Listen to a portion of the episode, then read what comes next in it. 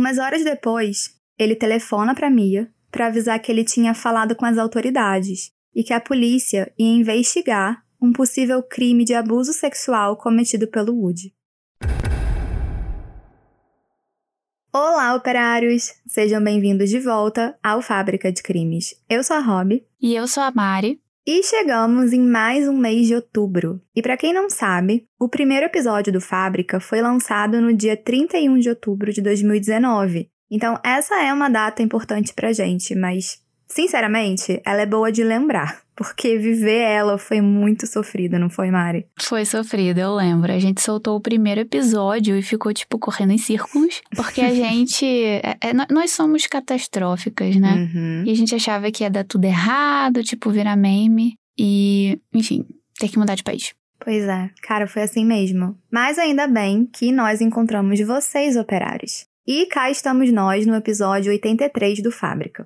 E o episódio de hoje, muito provavelmente, vai dividir opiniões e tudo bem. Eu tenho a minha opinião, a Mari tem a dela, mas aqui a gente vai trazer os dois lados da moeda, porque o objetivo é que vocês entendam mesmo o que cada um ali argumentou. É, e como o dia 12 agora foi dia das crianças, a gente escolheu esse caso a dedo para poder realmente falar desse assunto que é muito delicado, que é o abuso sexual de crianças.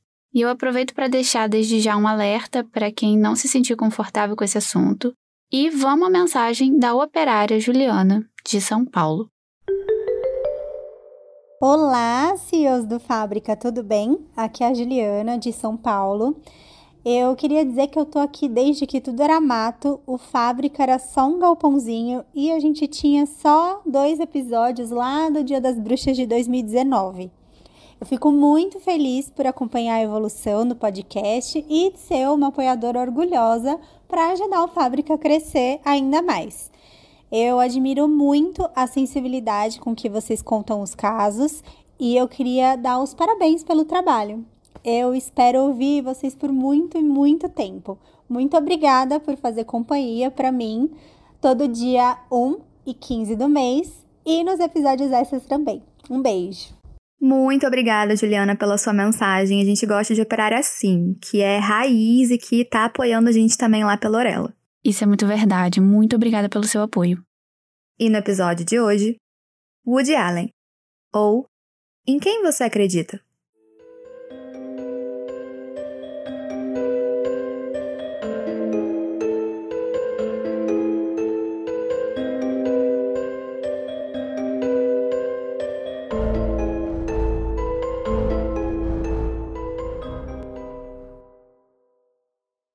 Então vamos lá que hoje a gente vai falar de Woody Allen. E operários, vocês já assistiram algum filme do Woody Allen? Eu já assisti alguns, mas eu admito que não todos, e eu nem tenho muito interesse. Mas para quem não sabe, o Woody Allen, ele é um daqueles cineastas que quando sai um filme novo dele, todo mundo corre para assistir. Mas assim, isso faz sentido, né? Porque ele é um bom diretor. E é por isso mesmo, por ele ser muito bom no que ele faz, que a gente tem que tomar bastante cuidado e aprender a separar o autor da obra. E o que isso significa? Separar o autor da obra nada mais é do que reconhecer que aquela pessoa, ela é muito boa no que ela faz, no trabalho dela, mas não necessariamente isso quer dizer que ela também é boa na vida pessoal dela. E isso anula toda a magnitude das obras dela? Hum, isso aí vai ficar a critério de cada um. Em todo caso, esse episódio não é sobre as obras do Woody Allen, ou seja, os filmes aclamados dele, mas sim sobre ele, sobre a pessoa dele, um cara chamado Alan. Alan Stewart Konsberg nasceu em 1 de dezembro de 35 na cidade de Nova York, nos Estados Unidos. Ainda quando adolescente, por volta de uns 15 anos, ele já adotou o nome artístico dele, Woody Allen, e ele começou a entender o funcionamento da indústria. Nessa época, ele escrevia para colunas de jornais e programas de rádio, e aos poucos ele foi entrando no ramo da comédia. Então, assim, ele era engraçado, e isso eu acho que é um fato, as pessoas viam isso. E como ele começou a fazer stand-ups, né, que fizeram muito sucesso, ele acabou chamando a atenção de um produtor de cinema que convidou ele para escrever e para estrelar uma comédia de TV. E operários daí para frente vieram todos os filmes dele. E alguns são mais aclamados, outros nem tanto. Então, dentre os filmes mais famosos do Woody Allen, eu posso destacar aqui Match Point, Meia-Noite em Paris, Vicky Cristina Barcelona, Manhattan e A Rosa Púrpura do Cairo.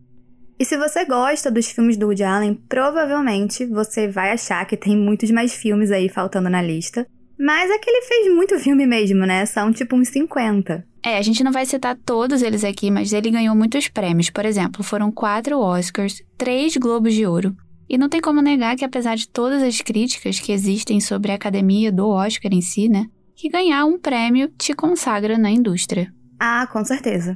E o Woody Allen, ele virou um daqueles cineastas que os atores, eles querem trabalhar, né? E estar no filme do Woody Allen é tipo um atestado que você tá muito bem cotado como ator. E muitos dos filmes do Woody Allen têm atores e atrizes que a gente vê por aí, né? Que a gente simpatiza, como a Natalie Portman, que eu amo de paixão, e ela ainda vai aparecer aqui no episódio. A Meryl Streep, Leonardo DiCaprio, Julia Roberts, Scarlett Johansson e muitos, muitos outros.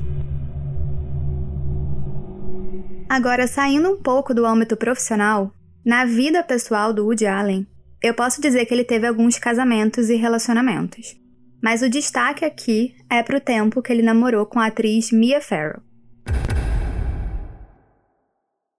A Mia Farrow é uma atriz e ativista americana que é sempre muito ligada aos trabalhos do Woody Allen. Isso porque ela participou de 13 filmes dele, o que é bastante coisa. E talvez você conheça a Mia pelos filmes do Woody Allen. Eu, particularmente, conheci ela por um outro filme, né, que não é dele, é O Bebê de Rosemary. E ela interpreta a Rosemary e ela tá muito bem nesse filme. Talvez você conheça ela mais pelos trabalhos humanitários que ela faz até hoje. Isso porque a Mia, quando ela era criança, com 9 anos, ela teve poliomielite. E isso marcou muito a vida dela. Essa é uma doença muito, muito séria. A poliomielite, que é a paralisia infantil, é uma doença contagiosa aguda, né, causada por um vírus. Pode infectar crianças, adultos, em casos graves, pode também acarretar paralisia nos membros inferiores. E aí a vacinação, a gente sabe que é a única forma de prevenção e, e todas as crianças menores de 5 anos devem ser vacinadas. No caso da Mia, ela morava na cidade de Los Angeles e naquela época estava tendo um surto de poliomielite na região. Ela acabou contraindo e ela teve que ficar isolada por umas três semanas. E a partir dessa experiência traumática, ela desenvolveu uma noção de vida e de humanidade muito grandes. Ela se tornou uma voz bem ativa da causa e ajudou muitas crianças, além de ter adotado algumas. Só para vocês terem uma ideia, hoje em dia ela tem 14 filhos, sendo 10 adotados de diversos países. Cara, é, isso me fez lembrar o caso da Angelina Jolie e do Brad Pitt. Eles fizeram uma coisa muito parecida, né? Mas a Mia, ela adotou bem mais crianças. Sim, e quando ela conheceu Woody Allen, em 79, ela tinha 34 anos e nessa época ela já tinha sete filhos, sendo três biológicos e quatro adotados.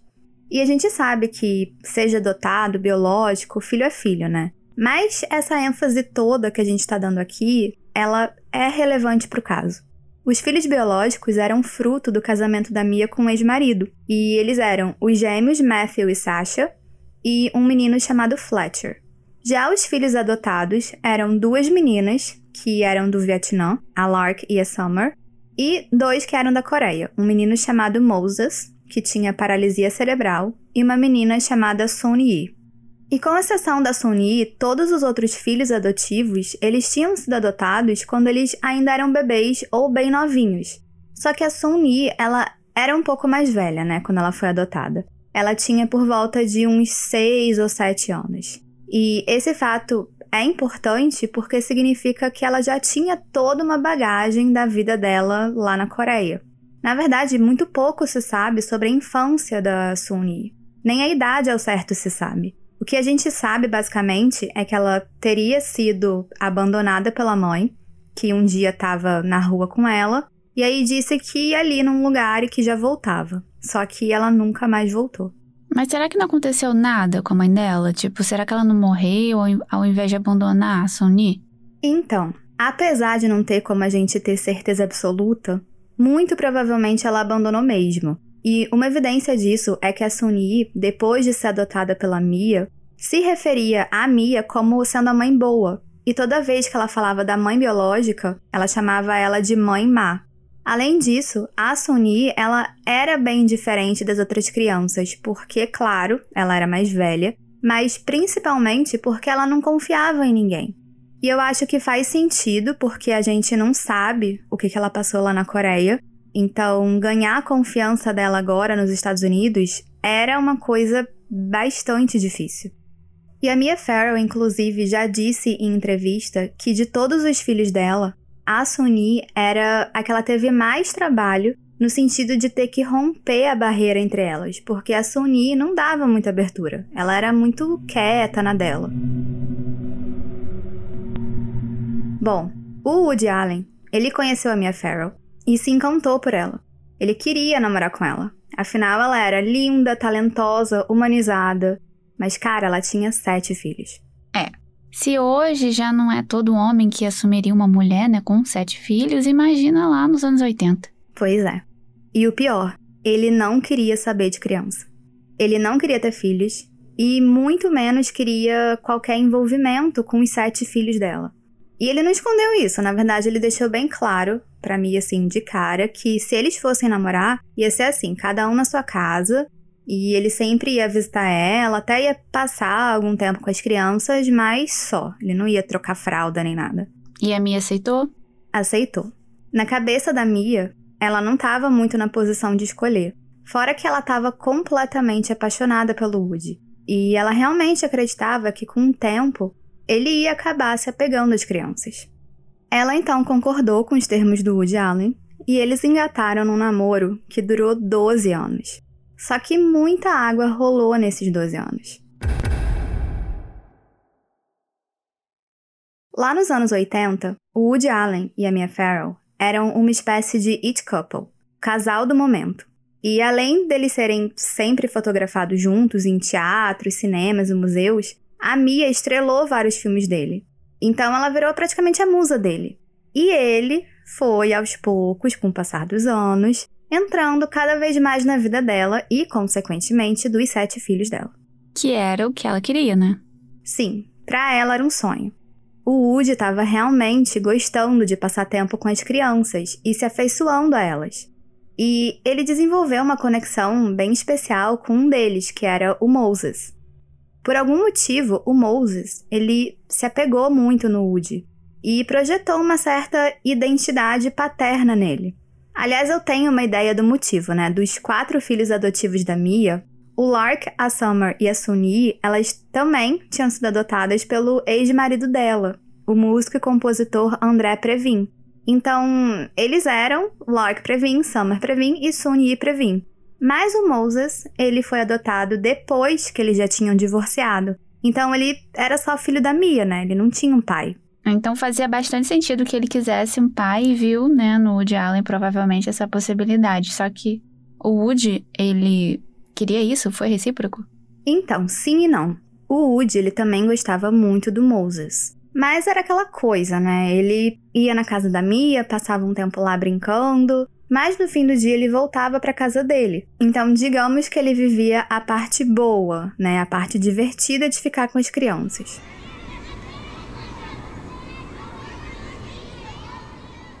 Isso até a Mia sugerir que talvez fosse um bom momento para eles adotarem uma criança juntos. E aí o Woody gelou. Cara, ela já tinha sete filhos e ainda queria adotar uma oitava criança. A resposta dele foi definitivamente não. Aliás, não para ele, né? Mas ele disse que se ela quisesse, ela era adulta. E óbvio que ela podia adotar. Ele que não ia impedir, né? A única sugestão que ele deu foi assim, ó. Ele falou: Olha, se você for adotar mesmo, adota uma menina. Uma menina assim, lourinha, que seja mais parecida com a gente.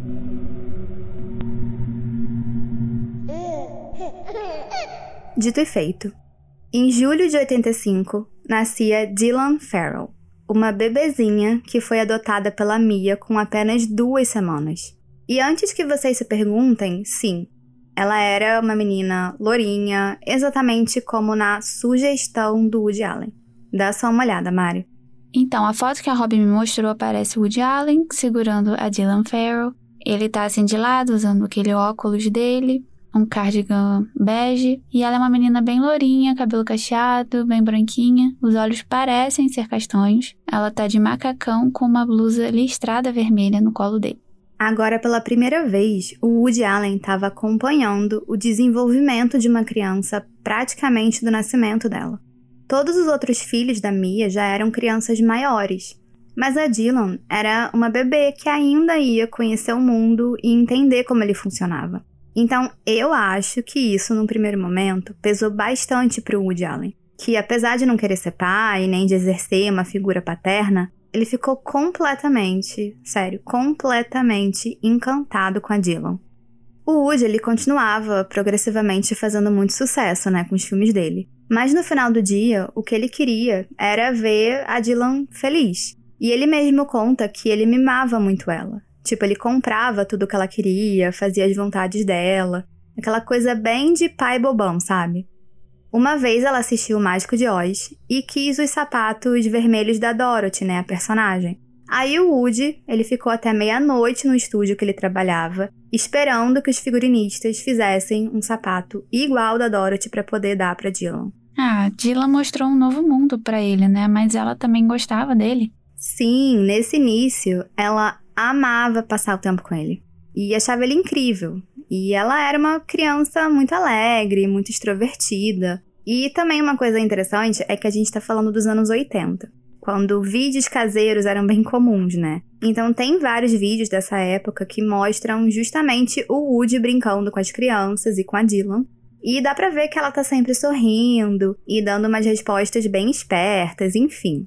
Essa nova família, composta pelo Woody Allen, pela Mia e pelas oito crianças, era bem unida. E não era incomum ver eles viajando juntos e sendo mostrados na mídia quase que uma família perfeita. Só que a gente sabe, né? Já tá cansada de saber que a perfeição ela não existe. He made me feel so special. That's where things get really, really complicated. Because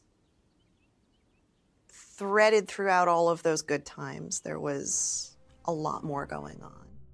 E nas palavras da Dylan, ele fazia eu me sentir tão especial. E é aí onde as coisas começaram a ficar muito, muito complicadas. Porque junto com aqueles bons momentos, tinha muito mais coisa acontecendo. Aqui é o momento em que a história ganha dois caminhos. A gente tem a versão do Woody Allen e a versão da Dylan. E eu vou começar contando a versão da Dylan. E aqui já fica aquele alerta de conteúdo sensível. Primeiro eu vou começar falando que todo esse amor que o Woody Allen sentia pela Dylan era bastante perceptível.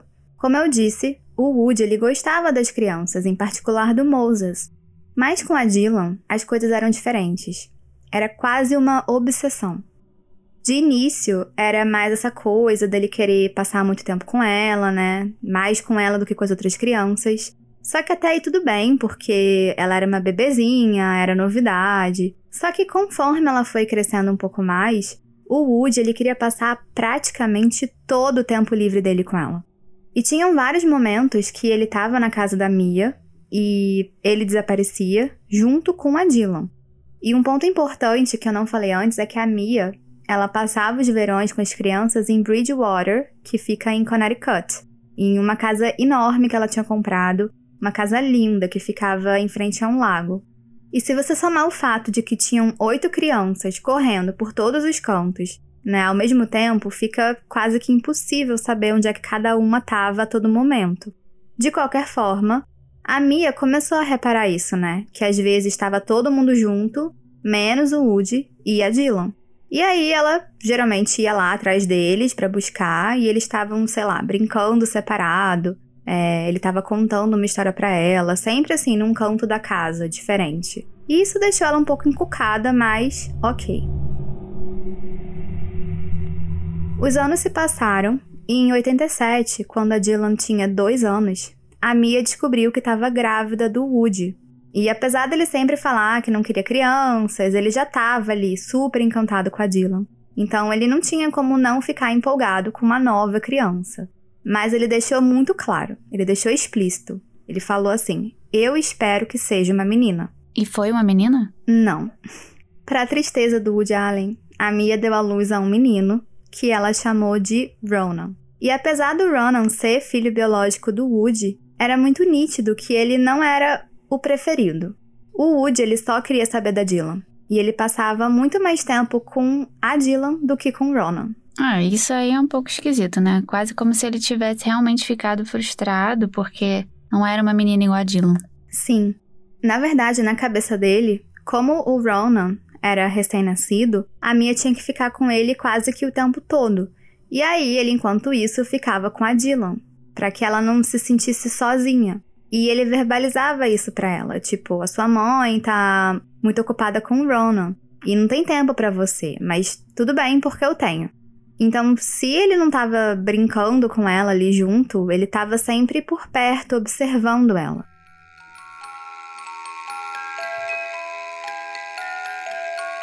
Até o momento que a Dylan começou a demonstrar que não gostava tanto da companhia dele. Se o Woody aparecia, ela tentava imediatamente se afastar dele e chegou ao ponto dela começar a se trancar nos banheiros da casa e verbalizar para os irmãos, né? Eu não quero ir com o papai. É, aqui a gente pode ver assim umas as primeiras red flags, né? As bandeiras vermelhas que eu diria que são bem relevantes e como tinha muita gente na casa, era algo que todo mundo presenciava. Sim. E a Dylan, ela era aquela criança super alegre, extrovertida, só que aos poucos ela começou a ficar cada vez mais calada e no mundo dela, principalmente quando o Woody Allen estava por perto. Nesses momentos ela simplesmente parava de falar e ficava quase que imóvel. E ela relatou o que de fato estava acontecendo, a Dylan? Então, não na época. Na época, ela não entendia que alguns atos do Woody eram inapropriados. Por exemplo, ela conta que ele tinha um hábito estranho de dormir de conchinha com ela, usando só roupa íntima, e ela também. Só que ele ficava assim, grudado nela, tipo, apertando e respirando em cima dela. Enfim, estranho. E ele também tinha o hábito de colocar o rosto dele no colo dela e ficar lá por um tempão. E a Dylan, como criança, se sentia desconfortável. Só que ela achava que era isso que acontecia em outras casas, né? E as pessoas que moravam com ela, a Mia, né, e as crianças, muitas vezes viam essas cenas, só que ninguém sabia ao certo que aquilo não era ok. Era apenas o Woody Allen sendo afetuoso com a Dylan. Pois é. Né? E é muito complicado, né, traçar essa linha do que, que é e o que, que não é apropriado. É, aqui um bom exercício é ver se a criança parece desconfortável ou insegura de alguma maneira, mas acho que o mais importante que a gente volta e meia comenta nos episódios é ensinar para a própria criança que não é ok que outras pessoas toquem nela sem permissão. Ainda mais o, o namorado da mãe, né, que era um estranho. Sim. E aqui já era o final dos anos 80, mas ainda não se falava muito sobre isso. E o tempo acabou passando. Quando a Dylan tinha 5 anos, ela foi colocada na terapia porque todo mundo estava achando muito estranho o modo como ela estava ficando, né? Muito tímida, muito triste, muito fechada. Só que ninguém relacionava isso ao Woody Allen ainda. E na terapia, ela disse duas vezes que ela tinha um segredo, mas ela nunca falou o que, que era esse segredo. Mas a pior parte é que o terapeuta nunca comentou isso para a mãe dela, para Mia, porque ele achou que não era relevante. E agora começam as experiências mais desconfortáveis.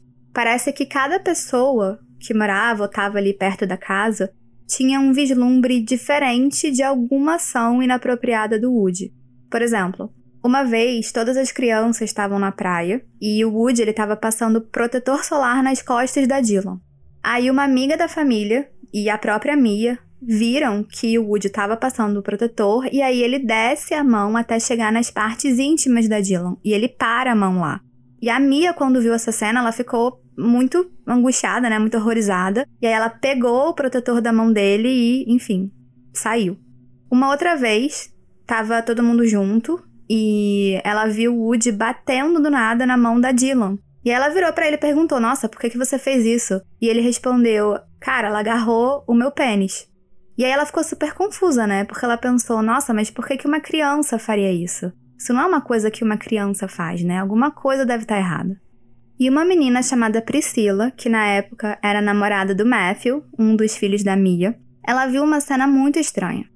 Ela viu a Dylan com os dedos do Woody na boca, fazendo tipo uma sucção. E aí, quando ela perguntou por que, que ela estava fazendo aquilo, o Woody respondeu que ah, era para acalmar ela, isso era uma coisa que deixava ela mais tranquila.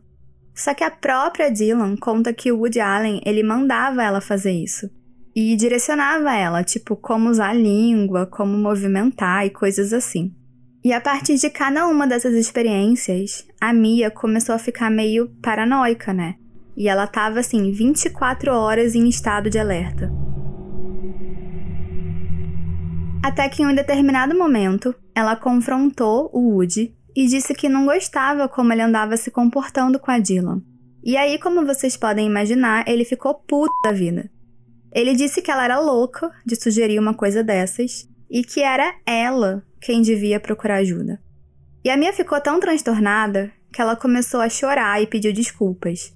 Ela chegou até a pensar, né? Será que ela não estava doida? Tipo, é claro que o Woody Allen não estava sendo inapropriado com a filha de 5 anos dela. Na verdade, ela que tinha sorte de ter ele como namorado. É, esse ponto é muito importante. O que o Woody Allen fez, né, com a Mia Farrow se chama gaslighting.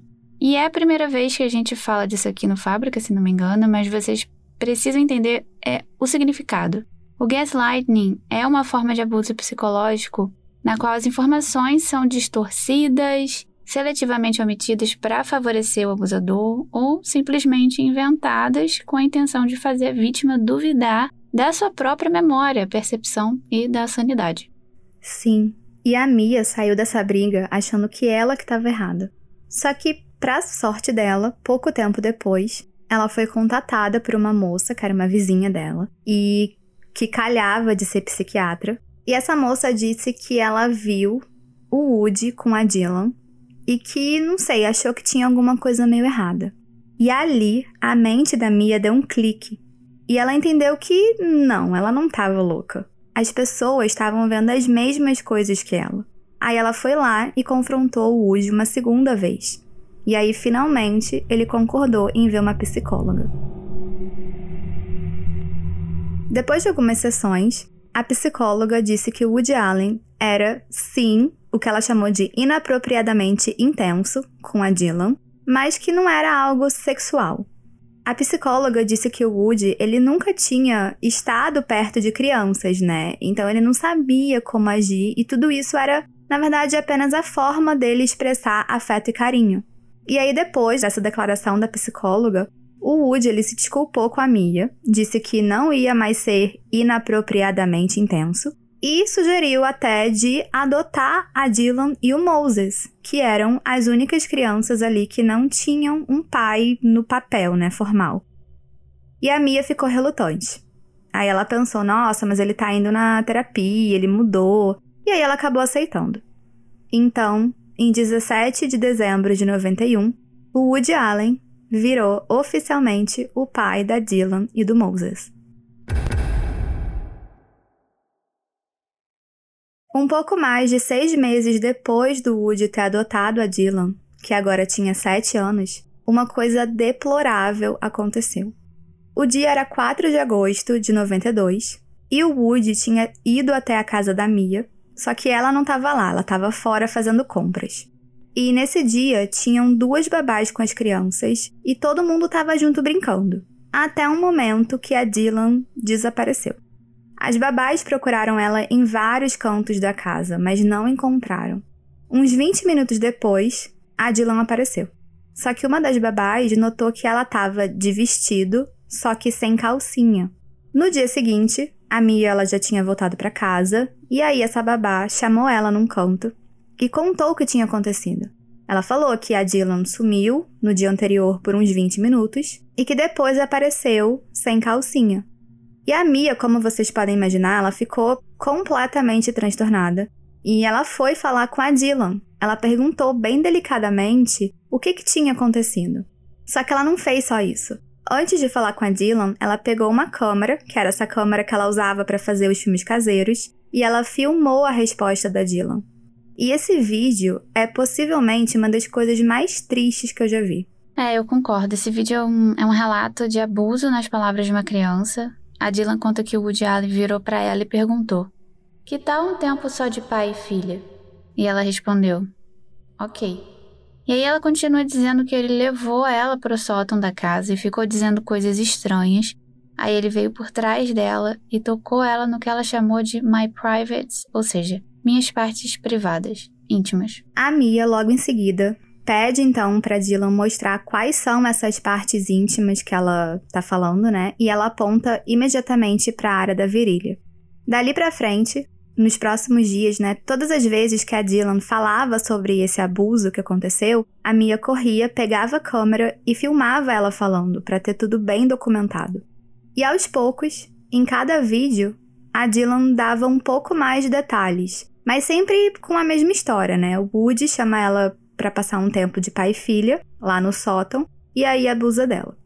E em um dos vídeos ela comenta que ele falou assim: "Não se mexa, eu tenho que fazer isso. Se você não se mexer, a gente pode ir para Paris. Cara, também é nítido que ela não fala tranquilamente, ela tá claramente desconfortável, né? Ela fala baixo, como se ela estivesse contando um segredo muito obscuro, de fato, né? É, e para Mia, se ela tinha alguma dúvida, né? Agora tava mais do que claro. O Woody Allen, o namorado dela, tinha abusado sexualmente da filha de 7 anos dela. Ela então resolve levar a Dylan num pediatra e o médico pergunta para Dylan o que que tinha acontecido, só que ela não fala. Aí, para ela ir se acostumando com a ideia, esse pediatra foi muito cuidadoso e ele pede para elas voltarem então no dia seguinte. E aí, no dia seguinte, a Dylan conta tudo o que tinha acontecido lá no sótão da casa. O médico então examina Dylan e elas voltam para casa. Umas horas depois, ele telefona para Mia para avisar que ele tinha falado com as autoridades e que a polícia ia investigar um possível abuso sexual cometido pelo Woody.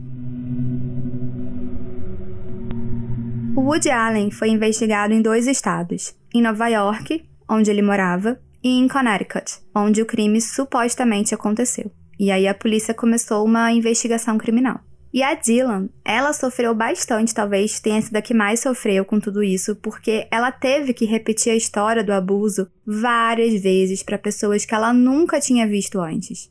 E eu não sei como é que você faz uma investigação com duas celebridades, né? Sem chamar atenção, mas a polícia tentou ao máximo. Claro, tinha um, uns boatos aqui e ali rolando, né, de investigações, mas nada tinha vindo a público ainda. Isso até o próprio Woody Allen convocar uma conferência de imprensa e contar uma versão bem diferente da história.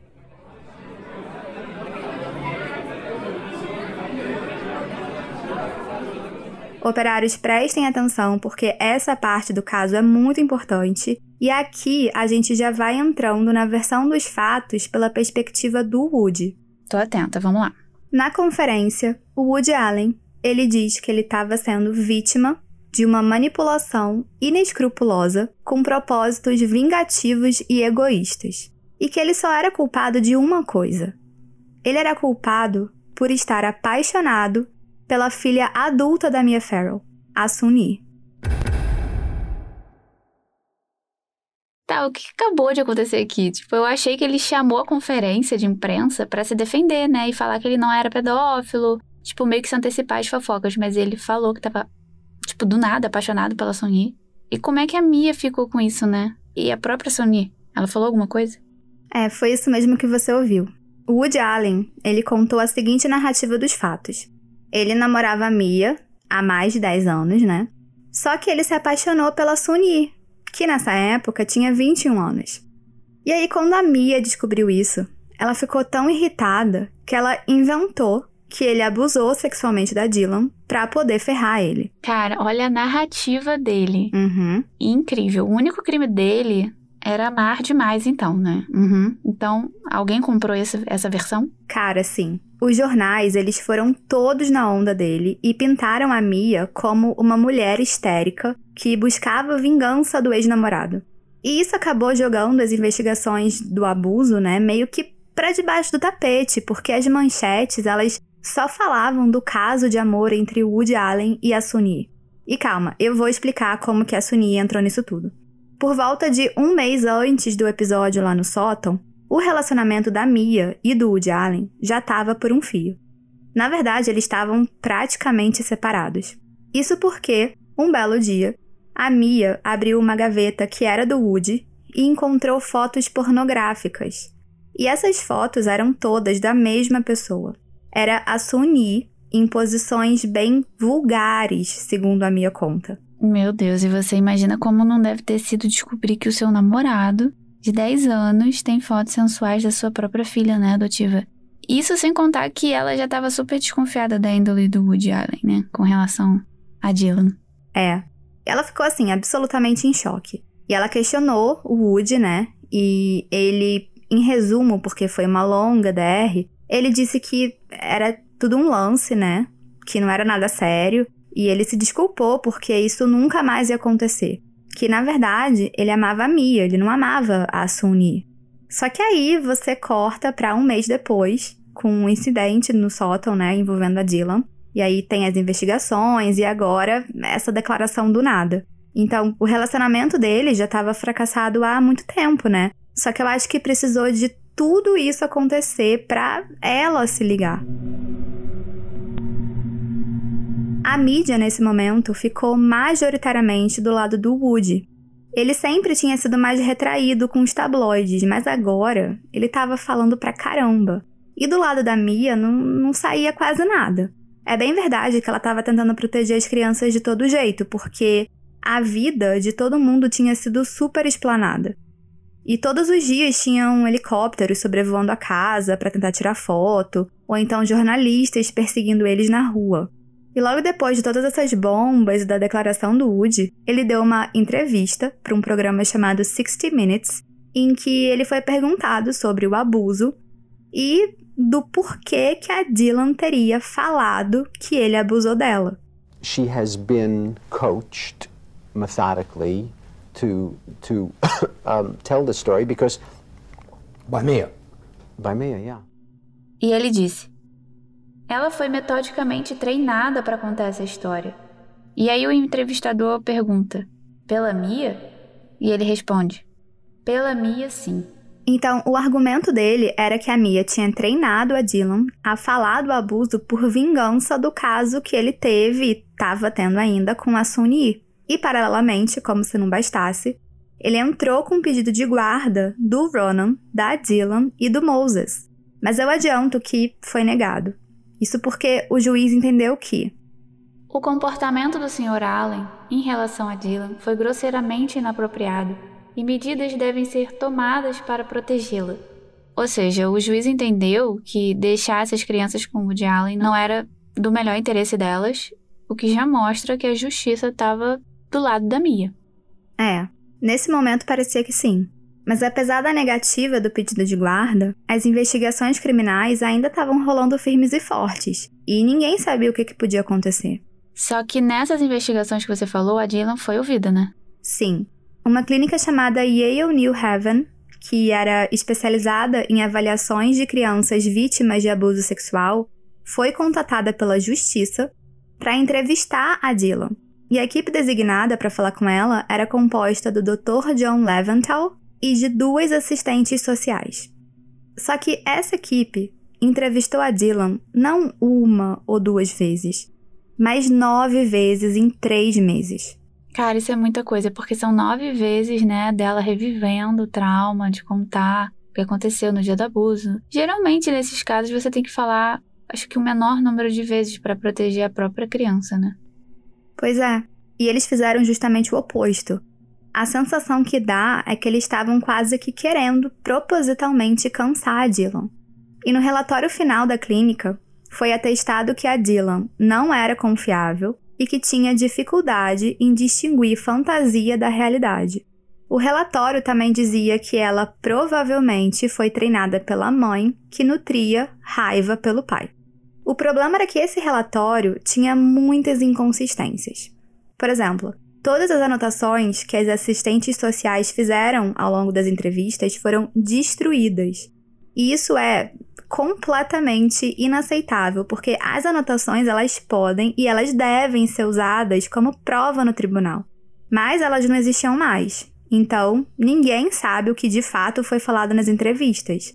A gente só tem o relatório final com uma conclusão. Em outras palavras, o relatório podia não refletir o que de fato foi falado nas entrevistas. Era uma prova duvidosa. Exatamente isso. Além disso, eu comentei que o Woody ele estava sendo investigado em Nova York. E ele estava sendo investigado pela delegacia da criança, né? E o investigador designado foi um homem chamado Paul Williams. E esse Paul Williams, ele era conhecido por ser muito bom no que ele fazia. Só que digamos assim que ele tenha sido bom demais.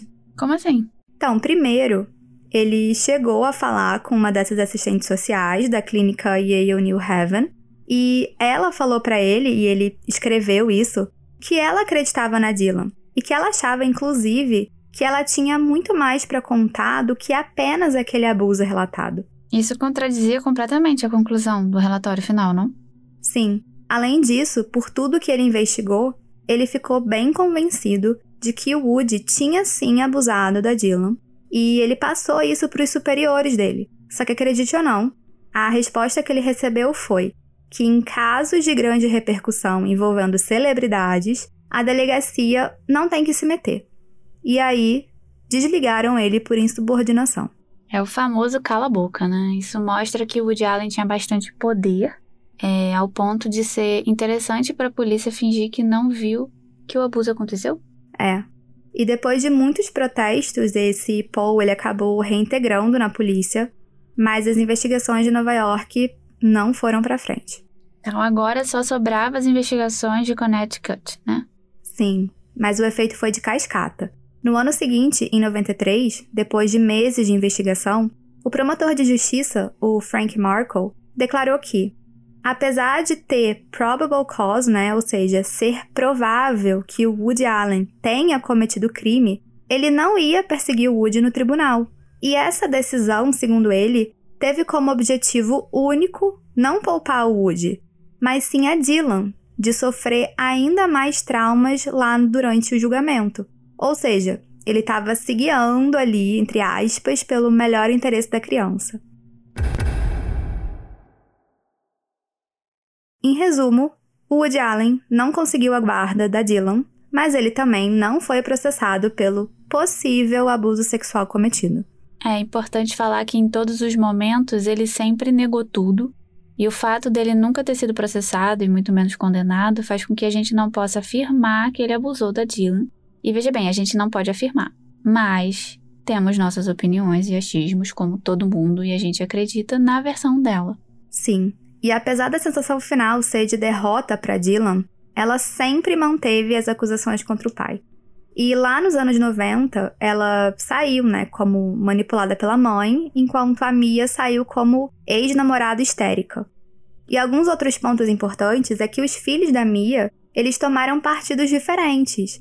Enquanto a Dylan, o Ronan e o Fletcher declararam apoio à mãe, alguns não se manifestaram e a Sony e o Moses acabaram ficando do lado do Woody Allen. A Sony, como vocês devem saber, ela acabou se casando com Woody em Veneza no ano de 97, e eles permaneceram e permanecem sendo um casal até hoje. E eles também adotaram duas crianças, a Bachê e a Menzi. Mesmo antes do caso do abuso vir à tona, muitos irmãos viraram as costas para Sunny e para Woody depois que eles descobriram que eles estavam juntos.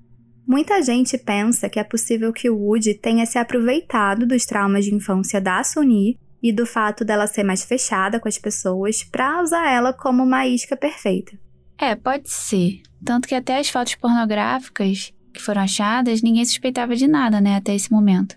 E ele assumiu o romance com ela em um momento quase ideal, né? Mas vem cá, você mencionou que o Moses ficou do lado do Woody. Isso meio que me surpreendeu.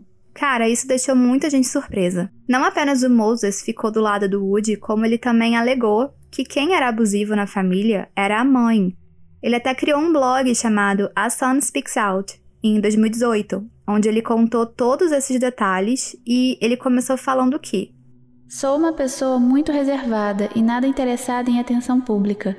Mas dados os ataques incrivelmente imprecisos e enganosos ao meu pai, Woody Allen, sinto que não posso mais ficar calado enquanto ele continua sendo condenado por um crime que não cometeu. E aí, ele conta que a Mia tinha o hábito de arrastar os filhos escada abaixo e trancar eles em quartos e várias outras coisas.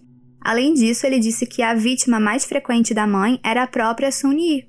E a Mia teria uma vez tentado até jogar uma mesa de centro feita de mármore nela e batido nela com o telefone. Ele também defende o pai, dizendo que ele nunca foi abusivo com ninguém. Aí eu vi uma entrevista para aquela People Magazine e ele declarou o seguinte: Não sei se minha irmã realmente acredita que foi molestada ou se está tentando agradar a minha mãe. Agradar a minha mãe era uma motivação muito poderosa, porque estar do lado errado dela era horrível.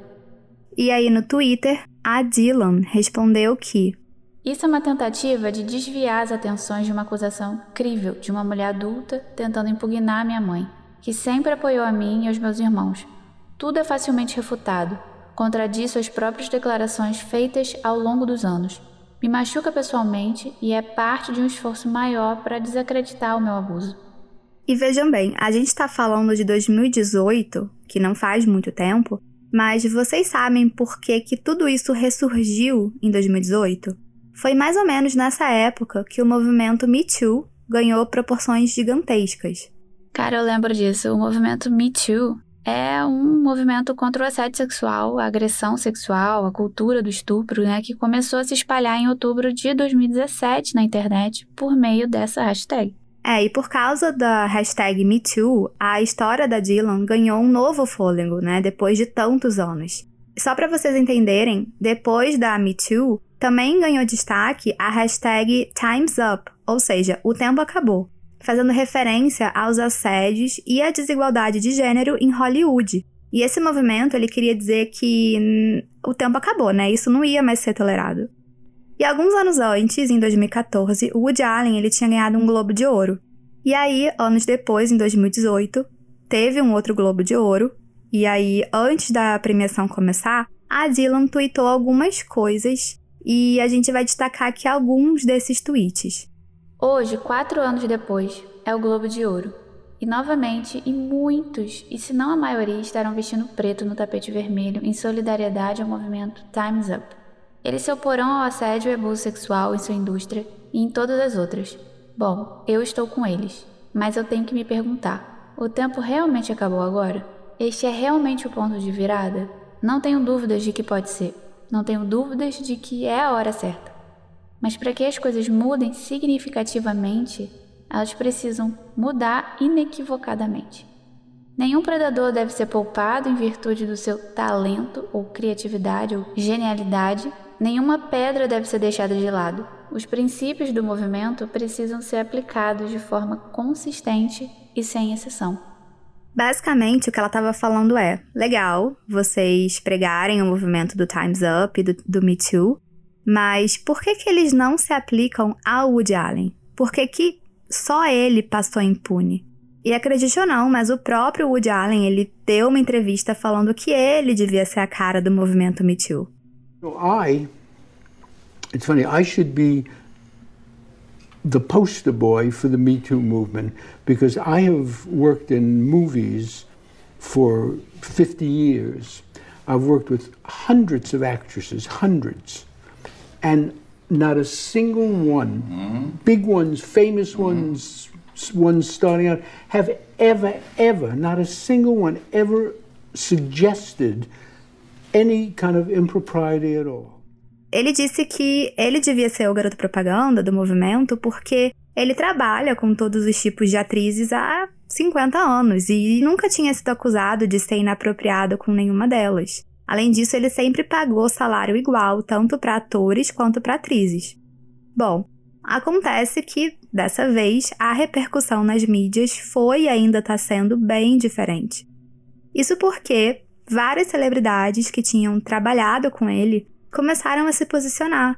Algumas ficaram do lado dele, alguns não sabem muito bem como se posicionar, né, como é o caso da Scarlett Johansson. Mas outras, como a Natalie Portman, tiveram um posicionamento bem claro, né, contra. Ela inclusive declarou no programa da Oprah que Dylan, eu acredito em você. E alguns atores e atrizes, inclusive, que trabalharam com ele no passado, doaram os cachês dos filmes para o movimento Time's Up. E por enquanto é o que a gente tem da história. E aí, operários, em quem vocês acreditam?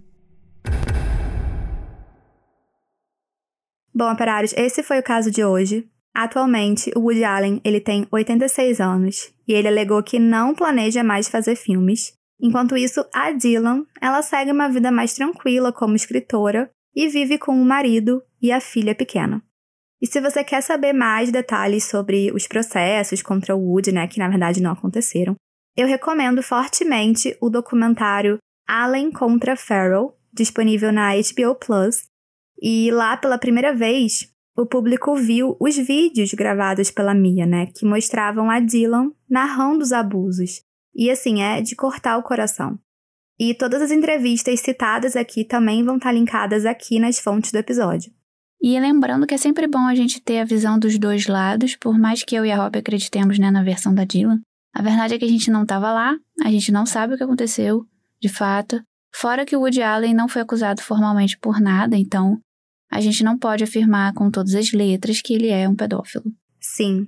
E por fim, mas não menos importante, tem episódio novo todo dia 1 e 15 aqui na plataforma que você usa para nos ouvir e episódio extra para apoiadores todo mês pela Orelo. Isso aí.